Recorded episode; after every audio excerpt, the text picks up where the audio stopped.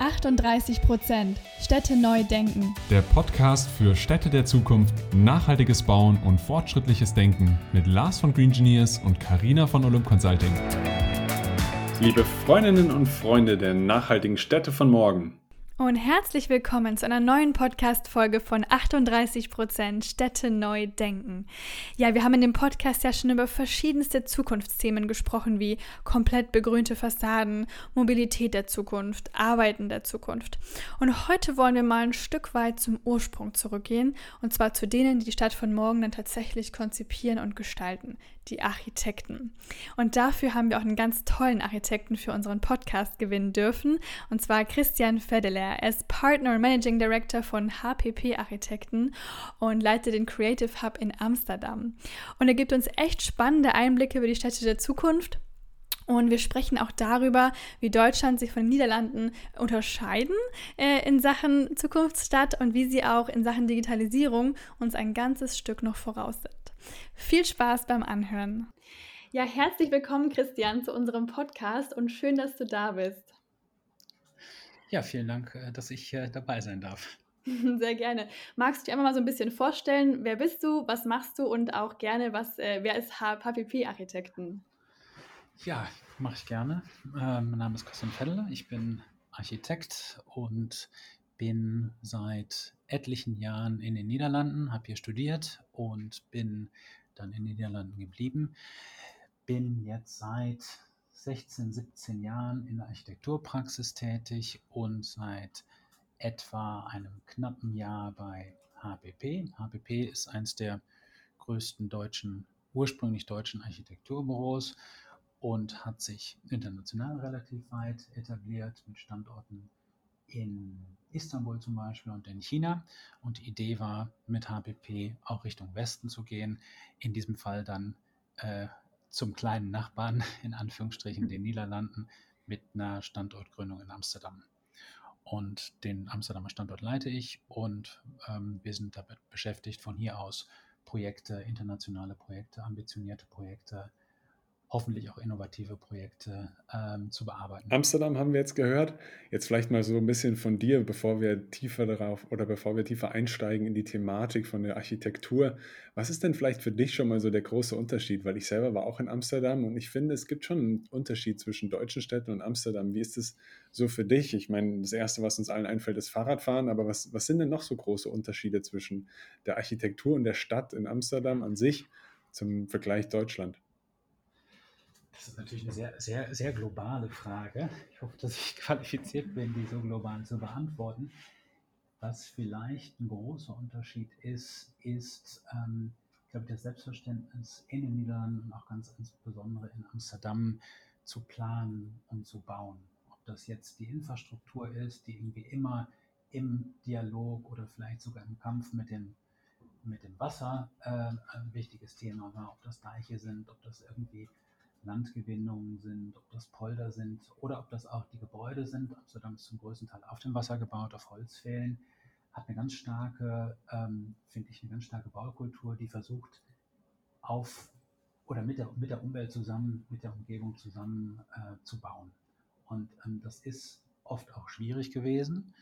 Trotzdem hat das zu einer ganzen Menge Einfallsreichtum geführt und ich glaube, dass das letzten Endes auch dazu beigetragen haben könnte, dass die Niederlande international für ihre vielleicht auch unkonventionelle Architektur bekannt sind, für ihre vielleicht auch unkonventionelle Art und Weise mit Infrastruktur umzugehen, die oft auch einen hohen Gestaltungsanspruch hat. Und das ist vielleicht zum Gegensatz in Deutschland ähm, vielleicht leicht anders, ge anders gepolt. Ähm, du hast das Fahrradfahren angesprochen. Das ist natürlich auch ein ganz wesentlicher, ganz wesentlicher Aspekt. Äh, ohne da um, ohne einem niederländischen Stereotypen entsprechen zu wollen, muss ich zugeben, dass ich vier Fahrräder habe. Unter anderem auch ein Backfeeds, also so ein Lastenfahrrad. Auch wenn in dem Fall der Begriff vielleicht nicht ganz zutrefflich ist, weil hauptsächlich meine Kinder damit transportiert werden.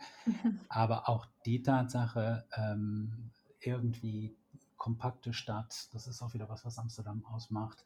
Fußläufig bzw. mit dem Fahrrad zu erschließen, ist, glaube ich, auch ein großer Unterschied zu vielen deutschen Städten, die doch besonders irgendwie nach dem Zweiten Weltkrieg verkehrsgerecht und autogerecht entwickelt wurden, was man noch heute merkt. Das heißt, wir können uns auch so vorstellen, dass du typischerweise, wenn du schon vier Räder hast, auch täglich mit dem Fahrrad zur Arbeit fährst.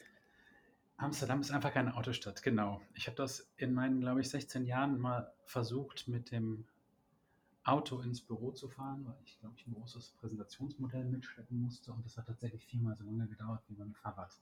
Ich habe es also seitdem nicht wiederholt und versuche zu vermeiden, mich überhaupt in der Innenstadt dem Auto zu bewegen. Spannend. Ich war auch mal vor ein paar Jahren in Amsterdam und das ist mir als allererstes aufgefallen. Total krass, äh, wie die Straßen wirklich von Fahrradfahrern dominiert werden und die Autos versuchen, sich da irgendwie einen Weg durchzubahnen.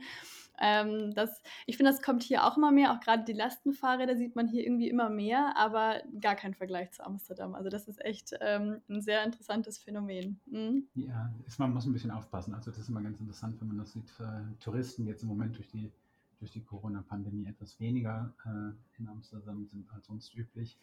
Die haben meistens die Leihräder, die haben dann auffällige Farben, entweder knallgelb oder knallrot, dass man die schon auf Abstand erkennen kann dass man einen großen Bogen drum macht, weil die einen anderen Rhythmus und eine andere Geschwindigkeit beim Erkunden der Stadt drauf haben als der Amsterdamer, der dann doch ziemlich zügig äh, ja. auch ohne gehindert zu werden an irgendwelchen Verkehrsregeln sich durch die Stadt begibt. Ja, absolut. Wie sieht denn generell so ein typischer Tag oder eine typische Woche bei dir aus ähm, als Architekt? Ähm, ja, erzähl mal gerne. Ja, auch das weiß ich gar nicht. Ich glaube, glaub, dass, der, dass, der, dass der Alltag vielleicht gar nicht so anders aussieht als bei vielen anderen Architekten auch. Ich glaube, ein großer Schwerpunkt liegt auf der Projektarbeit im Team. Ähm, es geht darum, dann verschiedene Projekte, die wir bearbeiten, in den einzelnen Planungsphasen ähm, durchzudeklinieren, weiterzuentwickeln. Allerdings, was ich gerade am Anfang auch schon gesagt habe, ist, dass unser Amsterdamer Büro ja relativ frisch am Start ist. Also uns gibt es erst seit Ende letzten Jahres. Wir sind damit ein Startup. Und das heißt natürlich, dass viele unserer Projekte in der ganz frühen Phase sind. Hier geht es wirklich darum, gute Ideen zu generieren. Es gibt einen starken Fokus auf Konzeption und Design, dementsprechend dann auch nach außen auf Kommunikation, auf PR und Akquise. Auch weil wir hier in Holland ja eine ziemlich lebendige Architekturszene haben mit äh, mitunter starker Konkurrenz. Da geht es natürlich darum zu definieren, wie können wir uns unterscheiden, was können wir anders, was können wir besser, was können wir im besten Fall innovativer. Jetzt hast du darüber gesprochen, dass ihr viel auf dieses Thema Konzeption setzt. Was siehst du denn hier für eine zukunftsfähige Immobilie, für innovative Trends an, die man jetzt beobachten könnte? Wo geht es hin? Wo geht die Reise hin, wenn wir Immobilien der Zukunft betrachten? Ja, das ist natürlich eine ganz globale Frage, die ganz wesentlich, glaube ich, auch mit dem entsprechenden Kontext zu tun hat, in dem sich diese Immobilie befindet. Ähm, grundsätzlich, glaube ich, kann man schon sagen, das hat vielleicht die Covid-Krise auch gezeigt, dass monofunktionale Gebäude, vielleicht auch monofunktionale Städte, ob das jetzt die Business Districts sind oder ob das Nutzungen in Gebäuden sind, die zeitlich sehr begrenzt sind, also auch das klassische 9 to 5, dass die sich als nicht sehr tragfähig und damit letzten Endes als, zumindest in der Corona-Epidemie, ähm, als, als, als überflüssig erwiesen haben. Die Büros, die es da gab, waren komplett leer, komplette Stadtteile waren im Grunde genommen ungenutzt.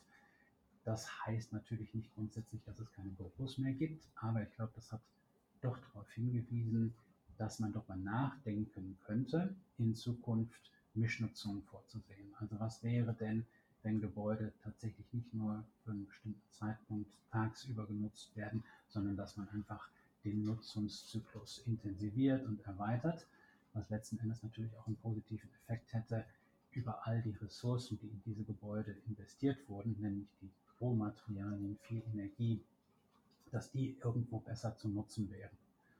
Ähm, also dahingehend möglicherweise eine Antwort, dass es vielleicht mehr Flexibilität in Nutzung gibt. Und das muss jetzt nicht unbedingt nur oder ausschließlich über den Tag sein. Man könnte sich aber auch vorstellen, dass in bestimmten Lebensperioden eines solchen Gebäudes sich Nutzungen auch mal ändern könnten. Dass ein Büro Wohnen wird oder ein Hotel ein Büro und andersrum. Einfach um eine gewisse ähm, stärkere Nutzbarkeit von Gebäuden in anderen Kontexten zu ermöglichen. Spannend. Ähm, Welche großen Herausforderungen siehst du denn ähm, als Architekt, wenn wir jetzt mal auf die Städte der Zukunft schauen? Ja, also ähm, ihr habt heute große Fragen. Die großen, ganz wesentlichen Genau, Fragen, einmal alle Fragen durch. im Moment, was Architektur und Städtebau betrifft. Also vielleicht kann man ja erstmal sagen, dass grundsätzlich erstmal die Stadt ein ziemliches Erfolgsmodell ist. Und das seit, seit einigen Jahrtausenden. Also die Stadt ist natürlich eine kulturelle Errungenschaft, die auch maßgeblich dazu beigetragen hat, dass sich Arbeitsteilung entwickelt hat, dass ähm, sich Handel und Märkte entwickelt haben, wo Waren, Nahrung, Rohstoffe, Rohstoffe, Güter ausgetauscht wurden und dass die Nähe und Dichte, die Städte natürlich mit sich bringen, einfach aufgrund von baulichen Strukturen, dass da die Interaktion zwischen Menschen gefördert wird. Also man kommt dazu, kulturelle Identitäten zu entwickeln, Ideen, Innovation und Fortschritt miteinander zu betreiben. Und vielleicht muss man da sagen, dass trotz aller Diskussionen, die auch im Rahmen von der Corona-Pandemie geführt wurden, man wahrscheinlich vorsichtig zu dem Schluss kommen kann, dass diese Pandemie auch das nicht ändern wird. Also die Stadt wird ein Erfolgsmodell bleiben, ähm, weil einfach die Stadt Möglichkeiten und Zugang bedeutet zu Menschen, zu den Notwendigkeiten des Lebens, zu Wohnen, Arbeitsmöglichkeiten und so weiter und so fort. Weil, glaube ich, die Stadt ein solches Erfolgsmodell ist, gibt es aber auch globale und nicht unerhebliche Herausforderungen. Das hat vielleicht ein bisschen damit zu tun, dass die Entwicklung oder die Herausforderungen der Entwicklung der Städte gerade auch durch ihren Erfolg geprägt sind.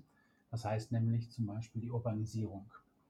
Ähm, es gibt eine ganz, ganz, ganz starke Tendenz in Richtung Stadt mit einer Prognose, da werden immer so Zahlen hantiert. Im Moment leben, glaube ich, 55 Prozent der Welt Weltbevölkerung in Städten und man geht davon aus, dass bis zum Jahr 2050 70 Prozent in Städten wohnen werden. Das ist also ein massiver Ansturm im Grunde genommen auf die Stadt, ein massives Wachstum. Und das bedeutet dann natürlich einhergehend auch, dass es große ökologische Herausforderungen gibt, weil Bau, Verdichtung, Weiterentwicklung, Expansion von Städten braucht Rohmaterial, braucht Energie, generiert aber gleichzeitig auch viele Emissionen, also Treibhausgase zum Beispiel, Abfallproduktion. Und da ist so ein bisschen die Frage, wie geht man also auf der einen Seite mit der Machbarkeit der Urbanisierung um? Also wie baut man nachhaltige Städte, die ja nicht unerheblich sind, was die Größe betrifft. Gleichzeitig, wie versucht man die ökologischen Herausforderungen zu handeln, die damit zu tun haben? Also da sprichst du jetzt natürlich auch davon, dass du als Architekt oder ihr als Architekturbüro hier eine gewisse Verantwortung tragt, ja auch das Ganze so zu gestalten. Wie ist es denn jetzt aus eurer Sicht die Thematik grünere Städte von morgen? Was seht ihr hier für eine Verantwortung bei euch und was tut ihr hier beispielsweise als HPP bereits? Ja, also klar, man muss dann vielleicht erst erstmal überlegen, was bedeutet grün. Ähm, das ist natürlich eine gute Frage. Grün geht vielleicht davon aus, dass es tatsächlich grün ist, äh, wobei man aufpassen muss, dass man da nicht dieses klassische Greenwashing betreibt, was im Moment bei vielen Architekturvisualisierungen sieht, dass dann irgendwie grüne Büsche in den Fassaden, auf Dächern oder aus irgendwelchen Fugen hervorwachsen, sondern dass man wirklich überlegt, was kann das bedeuten. Und vielleicht kann man, wenn man auf dieser plakativen Ebene bleibt, darüber nachdenken, dass es natürlich viele städtische Oberflächen gibt. Ob das jetzt Fassaden sind, ob das Dächer sind, ob das die Straßen sind, die im Moment weit in, in großen Teilen versiegelt sind. Ähm, dass man natürlich darüber nachdenken kann, dass eine Begrünung einen positiven Effekt haben könnte. Ob das jetzt das Lokalklima ist, ob das irgendwie Balancieren von Temperatur ist, ob das mit Verschattung zu tun hat, ob das vielleicht Luftqualität verbessert, vielleicht auch die visuelle Qualität der Nutzer von Gebäuden und letzten Endes vielleicht sogar dem, dem Wellbeing, also dem Wohlbefinden und der Gesundheit zugutekommt. Also das ist natürlich ein Moment. Ich glaube, dass man Grün vielleicht aber auch was abstrakter sehen darf. Ähm, Grün bedeutet für mich dann vor allen Dingen auch nachhaltig. Und nachhaltig hat vielleicht auch mit dem Thema von Reurbanisierung und Verdichtung zu tun, dass man nämlich sagt, man belässt den ländlich oder nicht besiedelten Raum um Städte herum, versucht also dieses ökologisch wertvolle grüne Gebiet als solches zu erhalten und überlegt, dass ein Stadtwachstum nach innen stattfinden kann. Also vielleicht auch das eine wichtige Überlegung, wie macht man das? Das hat natürlich dann zum Zweck nicht nur, dass viel mehr Menschen in Städten wohnen können, sondern muss natürlich gleichzeitig qualitativen Anforderungen genügen. Vielleicht noch ein Punkt, der, der wichtig ist, ähm, dass man auch mit, mit Stakeholdern, also mit den Beteiligten, nicht nur direkt am Bau, sondern vielleicht an der Planung und am Schluss auch des, des Gebrauchs von Gebäuden zu tun hat, vielleicht gemeine, gemeinsame nachhaltige Werteagendas definiert, also nachhaltige Projektziele. Und da haben wir ein Projekt im Moment, was ich vielleicht kurz erwähnen möchte. Das ist das Cradle in Düsseldorf. Das ist also ein Gebäude, was komplett in Cradle-to-Cradle-Prinzip entwickelt und gebaut wird. Das heißt also, dass es nicht nur rezyklierbar ist am Ende seines Lebenszyklus, also sortenreine, demontierbare und ungiftige Materialien verwendet, aber auch darüber nachdenkt, die Nutzungs- und Lebensdauer zu intensivieren, also durch Adaptabilität, dass man sich überlegen kann, bevor es überhaupt zum Recycling kommt, kann man reparieren, kann man umnutzen, also Reuse, Repurposing, Refurbishment, das sind so englische Schlagworte.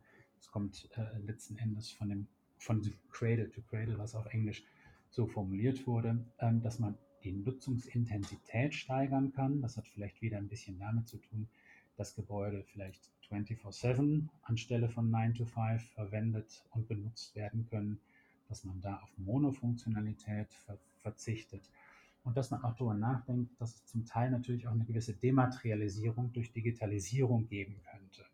Also im Grunde das digitale Erfassen eines Gebäudes, ähm, vielleicht nicht nur in der Planung, sondern auch in Nutzung und im Hinbezug auf eine Weiterverwendung von, von, von Materialien. Also dass das auch ein wesentlicher Beitrag zu Grün oder Nachhaltigkeit von Gebäuden sein könnte. Total ein sehr spannendes Projekt, werden wir auf jeden Fall auch in den Show Notes verlinken. Ähm, natürlich sehr, sehr spannend. Ähm, jetzt hast du schon so ein bisschen das Thema Digitalisierung angesprochen. Das war auch noch so eine Frage, die ich im Kopf hatte. Ich schaue immer ganz gespannt, ähm, zum Beispiel nach Singapur, die sind ja schon wahnsinnig weit und für mich immer so ähm, ja, der Inbegriff von einer Smart City. Ähm, was ist denn für dich eine Smart City und, und siehst du da irgendwie Hoffnung, jetzt, ähm, dass wir auch in Europa nochmal irgendwie solche Smart Cities aufbauen in naher Zukunft oder ist das noch ganz weit weg? Hm, also das ist natürlich auch, wenn man, wenn man, wenn man überlegt, die Digitalisierung, das ist natürlich auch eine Herausforderung. Also wir haben gerade die Urbanisierung äh, genannt, äh, ökologische Themen. Das, äh, die Digitalisierung gehört natürlich auch, denke ich, noch als zentrale Herausforderung in Bezug auf die Entwicklung der Stadt auf die Agenda.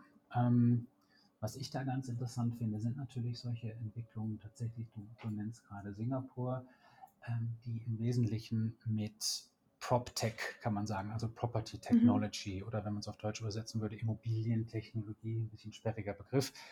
Aber es sei so ähm, zu tun haben und da ist natürlich der, der digitale Zwilling, also der Digital Twin zu nennen. Das ist auch das, was Singapur betreibt. Also es geht im Grunde darum, ein digitales Modell ähm, eines Gebäudes und einer gebauten Umgebung zu schaffen, das sowohl für die Planung als auch den Betrieb am Schluss dann eins zu eins dem realisierten Gebäude entspricht. Ähm, für die Planung bedeutet das, dass man im Grunde über ein digitales Modell verschiedene Nutzungs-, Performance-Szenarien testen, simulieren kann und dementsprechend über ein digitales Modell, noch bevor irgendwie in Beton oder in CO2-Emissionen investiert wurde, sagen kann, wir haben bestimmte Evaluierungskriterien und es gibt die Möglichkeit A, B oder C von Varianten, die man vorher untersuchen wollte oder untersucht hat, auszuwählen. Das heißt also, dass ein Ergebnis besser belastbar, zumindest unter den Parametern, die man gewählt hat, besser belastbar und besser umsetzbar sein kann als ohne diesen Test. Für ähm, den Betrieb bedeutet das im Grunde genommen, also dass dieses 1 zu 1 Abbild des Gebäudes durch Echtzeitinformationen aus dem Gebäude, welches über Sensoren generiert wird, gefüttert wird und man eigentlich einen konstanten Überblick bekommt über die Kondition und die Performance des Gebäudes, der Infrastruktur oder dieses Stadtteils. Das hilft natürlich zu überlegen, wie funktionieren bestimmte Gebäude, wo muss repariert, wo muss eingegriffen, wo kann optimiert werden.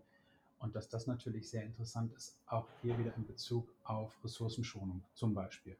Dass man sagt, man kann Nutzung intensivieren, man kann die Verwendung von Ressourcen gezielter einrichten und wie gesagt, man kann Szenarien testen, um den Erfolg des Projektes, des Stadtteils oder der Infrastruktur vorherzusehen, zu simulieren. Und ähm, wie sind wir da jetzt eigentlich aktuell gerade aufgestellt? Also zum Beispiel jetzt Deutschland oder auch Niederlande, ich glaube, da bist du noch mal mehr drin.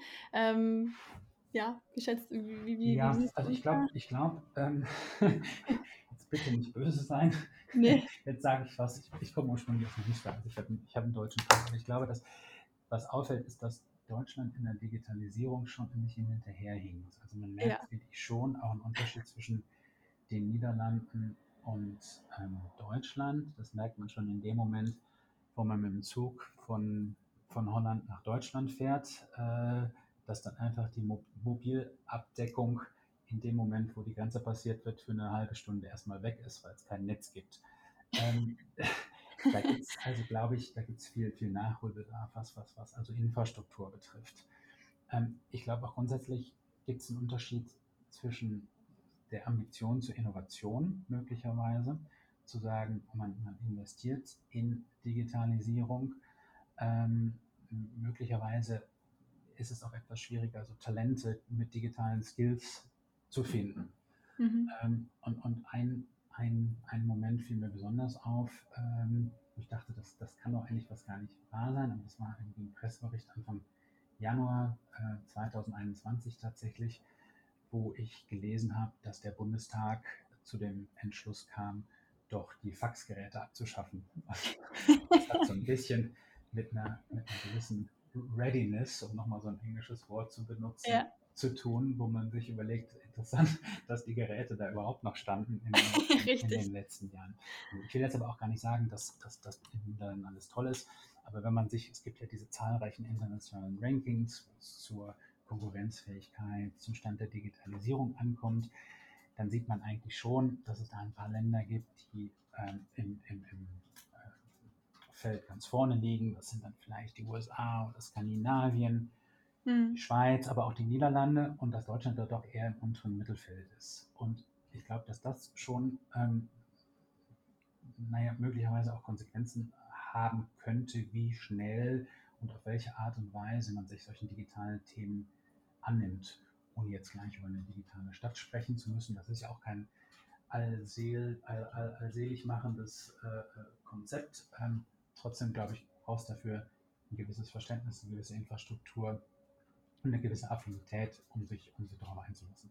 Das sehe ich im Moment, gut, meine Perspektive ist auch limitiert, aber das sehe ich im Moment in den Niederlanden eher als, als in Deutschland. Jetzt haben wir über Faxgeräte geredet in Ämtern und Themen, die der Vergangenheit angehören oder manchmal sogar noch der Gegenwart. Aber jetzt kommt so die, die letzte Frage, die wir allen Gästen stellen. Wie stellst du dir denn die Stadt von morgen vor? Du kannst dir jetzt vorstellen, in 10 Jahren oder in 15 Jahren, also schon gewissermaßen ein Zeitraum in die Zukunft, läufst du durch die Stadt. Was würdest du denn gerne sehen aus deiner Sicht und wie stellst du dir die Stadt von morgen vor? interessant. Stellt allen, allen die Frage. Das ist gut. Also ich glaube, die Zukunft ist grundsätzlich nicht vorhersagbar. Insofern begibt man sich da auf dünnes Eis. Äh, meine erste Reaktion wäre eigentlich die gewesen, so aus einer kindlichen Erinnerung, wie stelle ich mir das Jahr 2000 vor, dass es irgendwie Raumanzüge und fliegende Fahrzeuge gibt.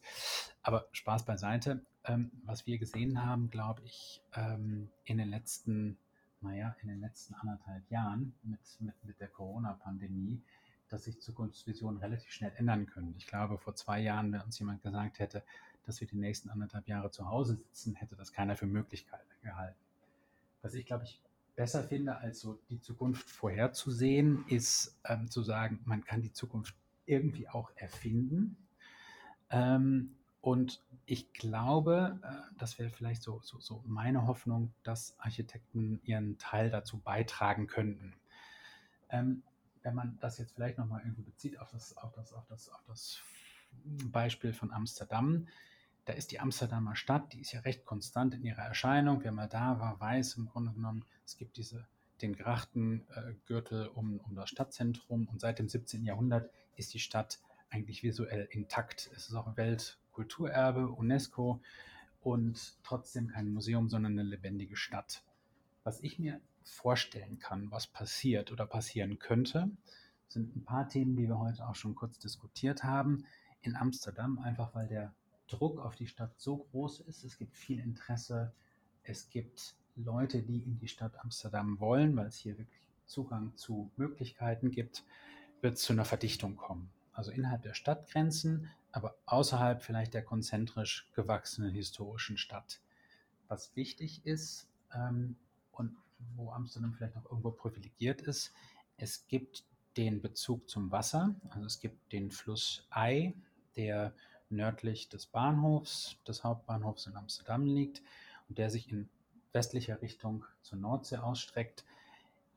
In Verbindung mit Grün und in Verbindung mit Stadtverdichtung wird sich entlang des Ufers des Flusses eine Transformation einstellen von ehemalig geprägten Hafengebieten in Mixed-Use Developments. Ich glaube, da wird wahnsinnig viel passieren. Das ist teilweise schon im vollen Gang, wird sich aber weiter in Richtung Westen, Richtung Nordsee und in die östliche Richtung weiterentwickeln. Und ich glaube, was wichtig ist, hier geht es dann um Qualitäten. Ich glaube, dass inzwischen die Erkenntnis da ist, dass räumlich, funktional, städtebaulich, architektonisch bestimmte Qualitäten ähm, erreicht werden müssen, einfach um dem Anspruch in diesem Fall von Amsterdam zu genügen. Was ich gesagt habe, glaube ich, eine Mischnutzung wird man sehen, also Integration von Arbeiten und Wohnen. Es wird vielleicht viel weniger diese klassisch getrennten, vielleicht eher modernistisch geprägten ähm, Zonen in der Stadt geben, die Produktion und Konsum und Wohnen und Arbeiten voneinander trennen. Gleichzeitig, glaube ich, ist Infrastruktur wichtig, also die Wasserinfrastruktur, die natürlich interessante Flächen bietet. Möglicherweise gibt es eine Ausbreitung in Richtung Wasser.